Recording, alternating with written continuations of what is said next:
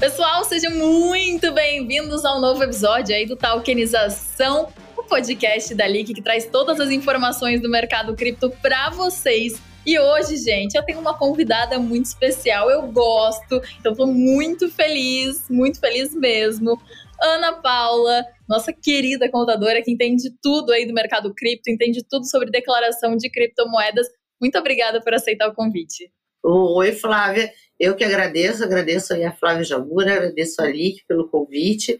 É um prazer estar aqui com vocês. Com certeza, é muito legal, assim, ver a quantidade de mulheres no mercado crescendo, né, Ana? E você é uma referência nesse mercado. Então, eu estou super feliz de ter você aqui. Eu queria que você contasse para o pessoal quem é você, quem é a Ana, desde quando você está no mercado, o que, que você faz, contar um pouquinho aí a tua história. Bom, para quem não me conhece, eu sou Ana Paula Rabelo, eu sou contadora, eu sou perita judicial e eu fundei o blog Declarando Bitcoin há cerca de dois anos atrás, né? Eu, eu sou entusiasta de cripto cerca de três anos já, né? E uhum. há dois anos atrás eu despretensiosamente criei o blog Declarando Bitcoin e é justamente para dividir conhecimento, comecei a pesquisar muito na área e essa paixão, essa coisa foi tomando uma proporção gigantesca. Aí nasceu a loira do imposto, a gente fez o primeiro livro brasileiro aí sobre tributação de criptoativos, que também foi um sucesso. Hoje eu diria que é a Bíblia do contribuinte no Brasil. Né?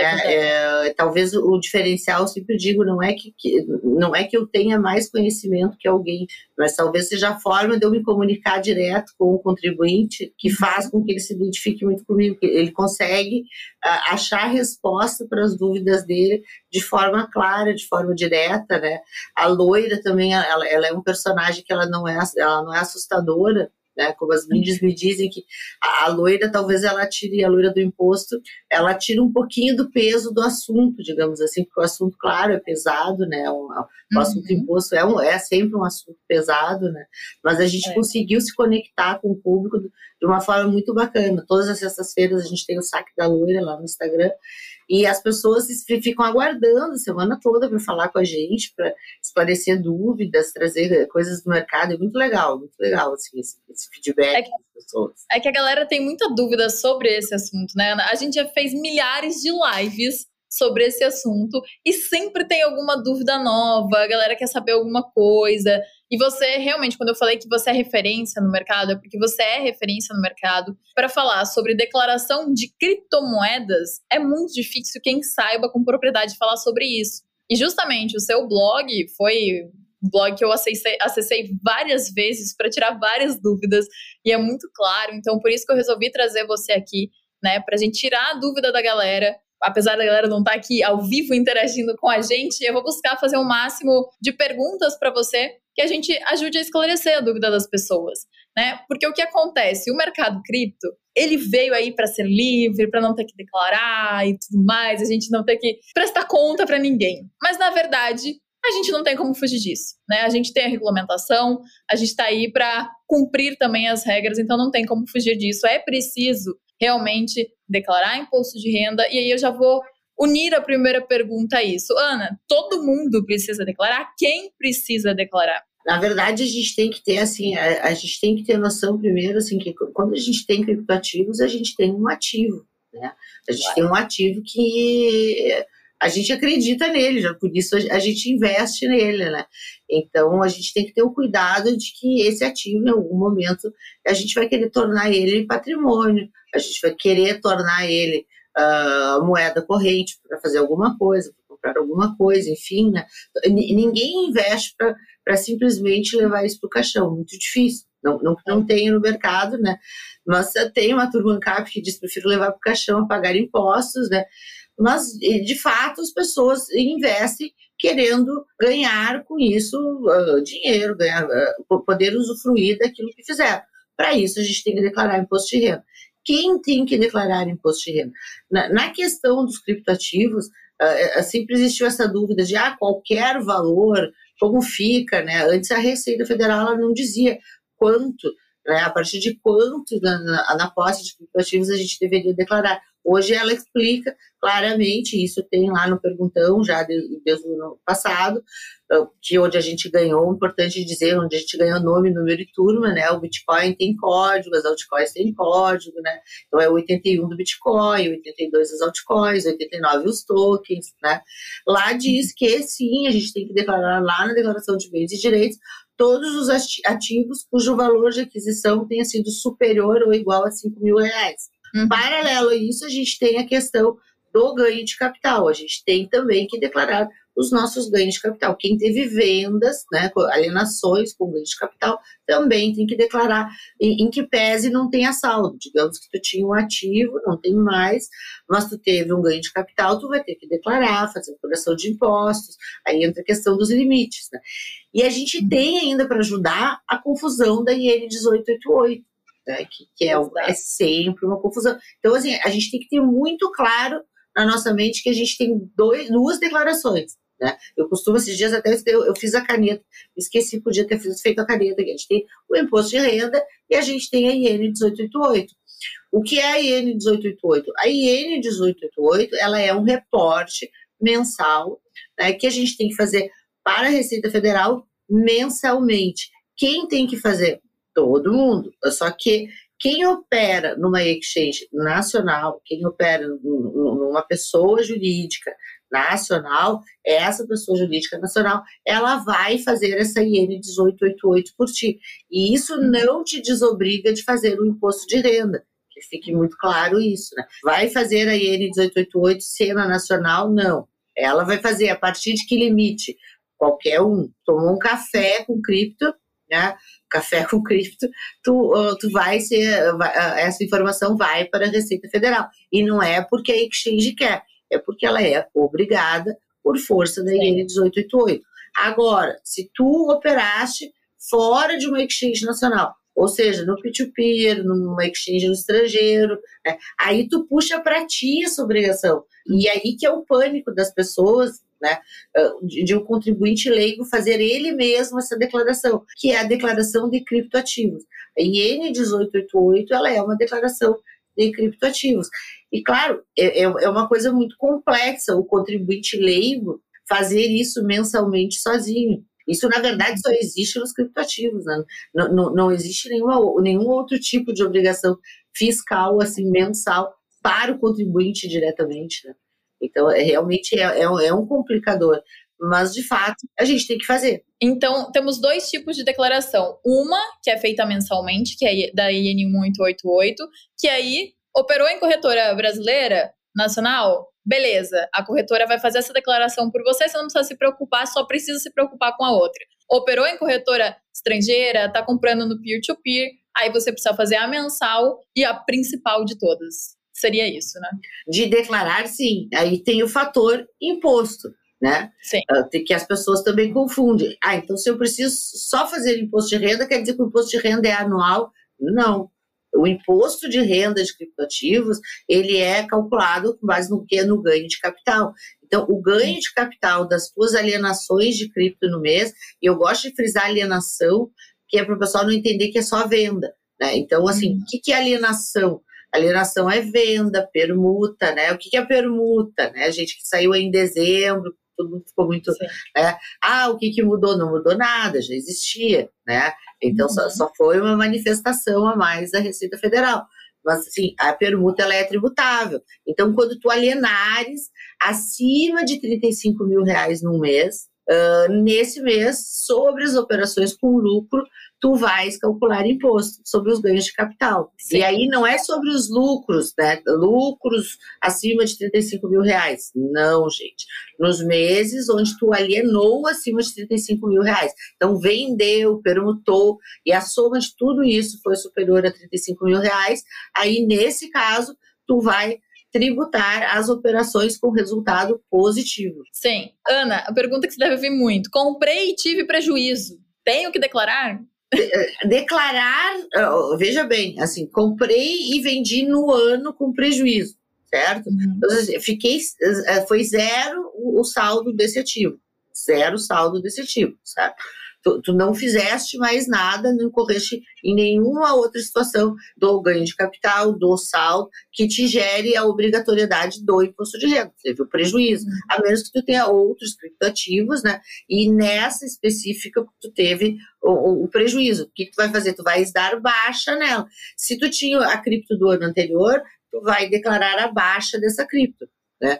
Agora, se foi dentro do mesmo ano, não necessariamente tu vai ter que declarar. Se tu não incorrer em outras questões, provavelmente tu não vai ter que declarar. Com certeza. Prejuízo com certeza. não paga imposto, gente. Aí a gente tem aquela confusão do.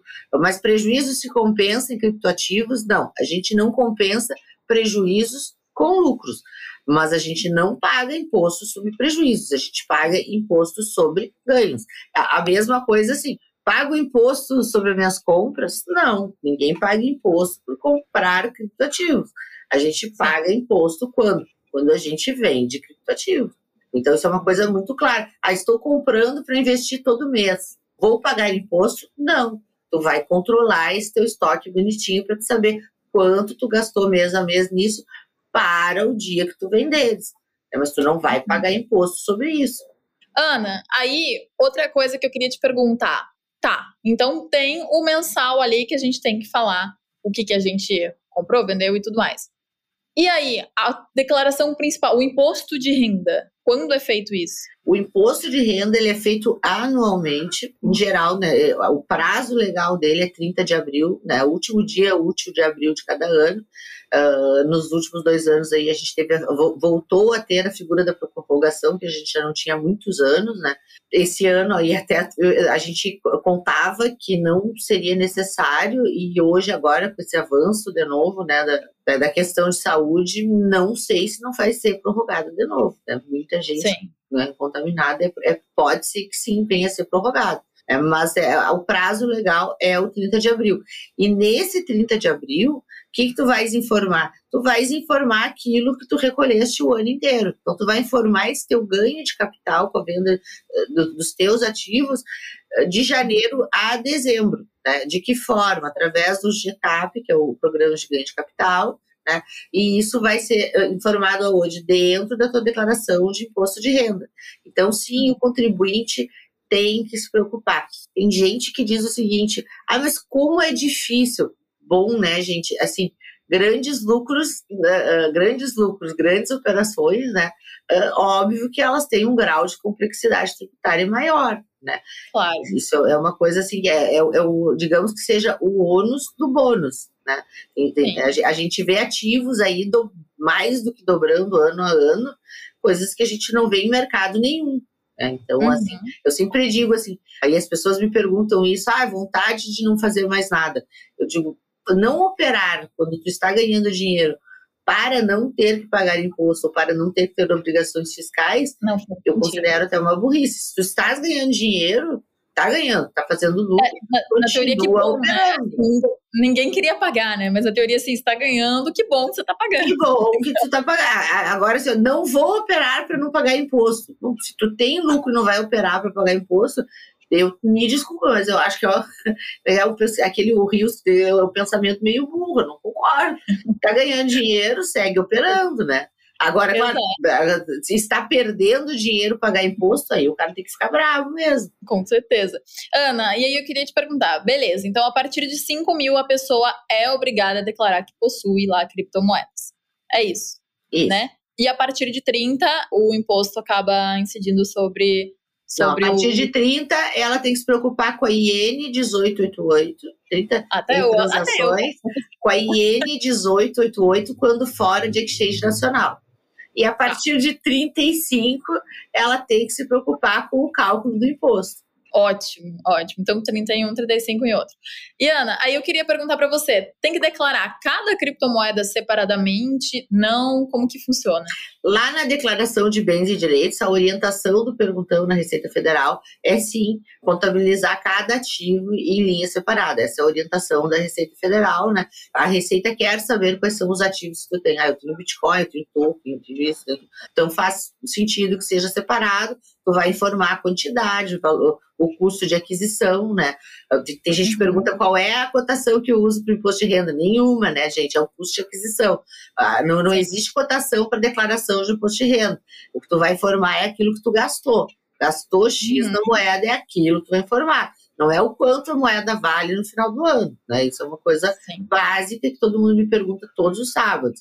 Mas lá tu vai informar em linhas separadas, quanto, aonde que tu guarda, CNPJ da empresa, se no exterior, vai informar que é no exterior, aí sem CNPJ, uhum. coloca o URL, se carteira, a Receita orienta a colocar uh, se Ledger, se Trezor, qual é o modelo da carteira, né, que as pessoas consideraram também aí uma certa invasão, né, mas a Receita pede que sim. Agora, se me perguntar, ah, mas eu vou cair na malha fina se eu não colocar ali qual é o modelo da carteira? Não, na descrição, isso, isso não, não vai ser, ter nenhum cruzamento ali com a descrição. Agora, se tu vieres a cair em malha, tu vai ser questionado, né? Onde estava, por que tu não informou, etc.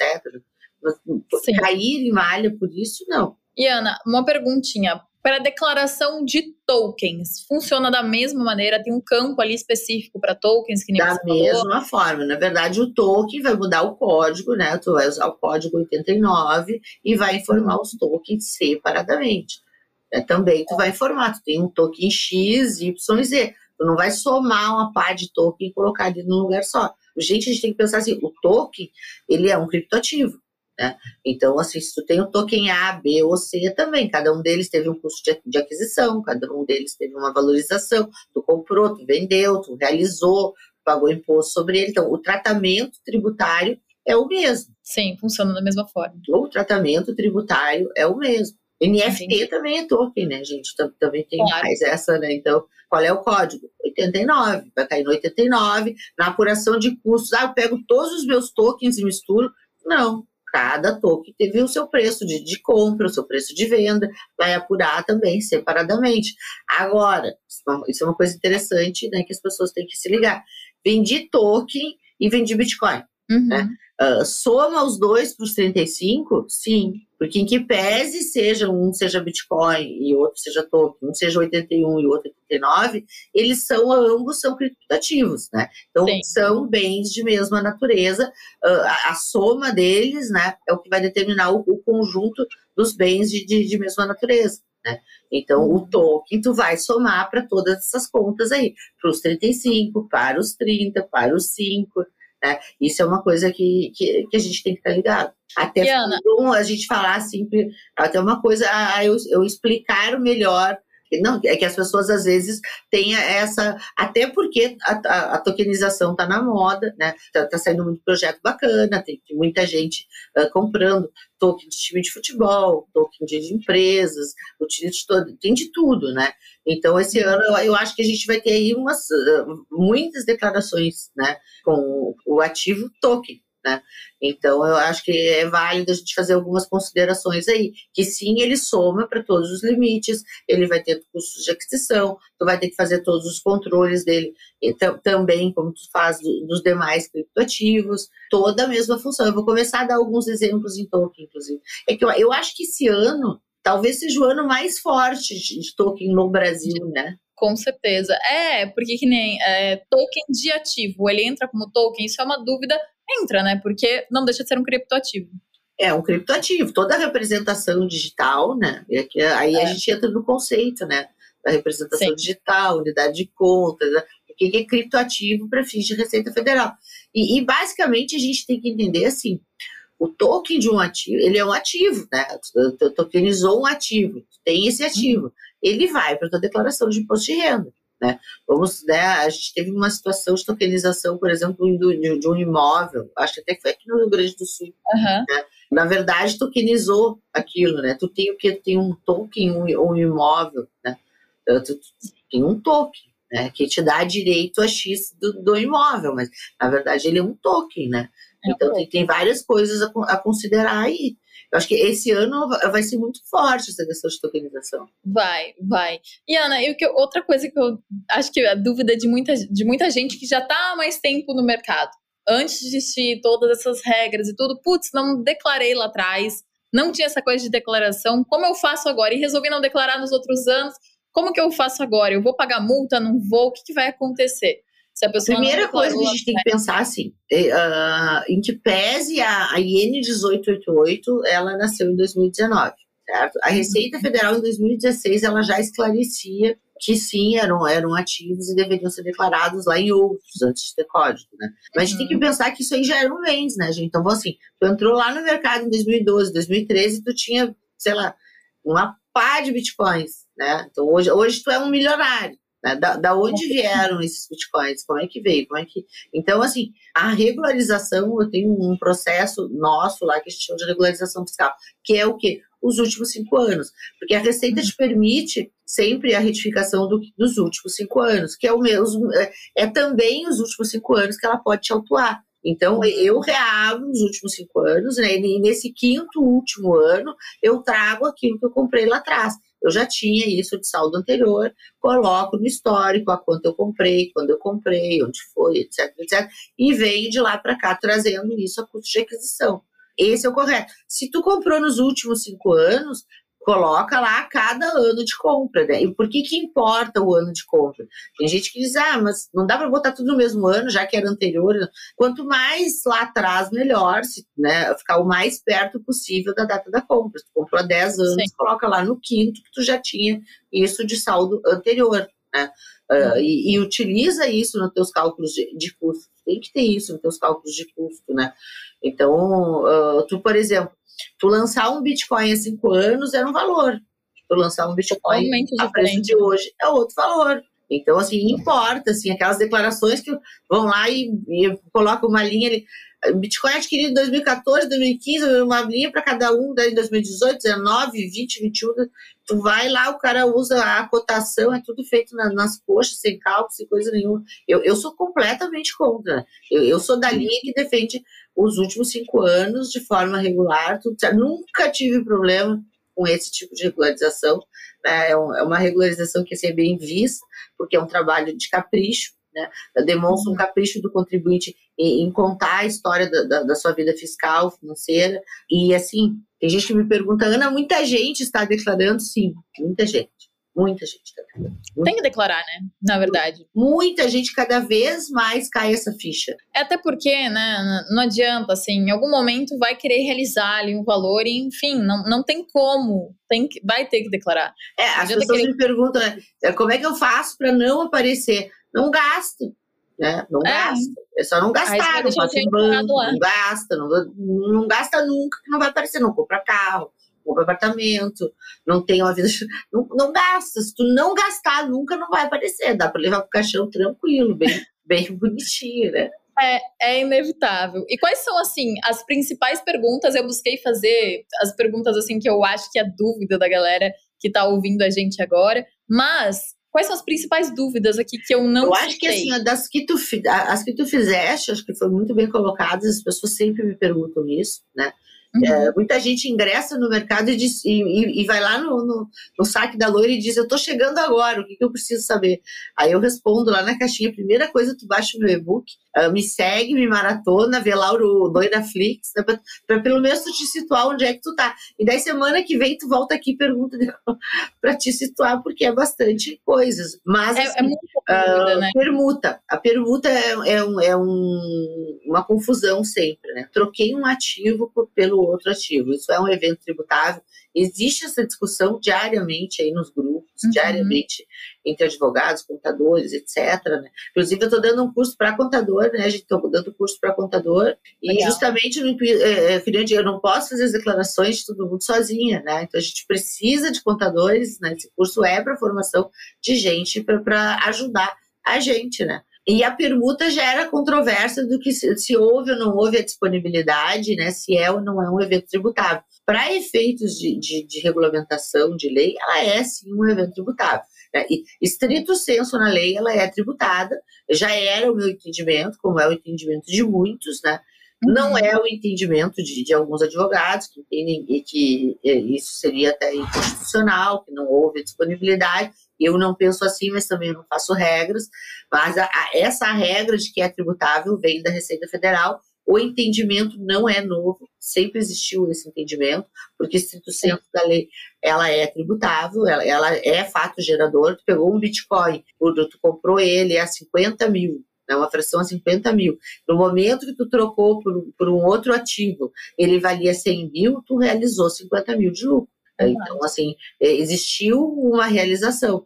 Isso gera né, essa problemática, tanto que a Receita Federal veio responder em dezembro, ela, ela, respondeu através de uma solução de consulta, isso claramente com todas as linhas, e isso ainda assim respondido, ainda gera controvérsias. Muita gente pensa que é algo novo. Tem gente que me pergunta se eu já estou tributando. Não, eu sempre tributei na pergunta. Sim. Até porque, é, eu, é. ainda além de eu não fazer leis, eu digo assim: quem não, não, não está disposto a comprar uma grande briga, uma grande ação, quem não quer, tem que tributar na permuta. Né? Não, uhum.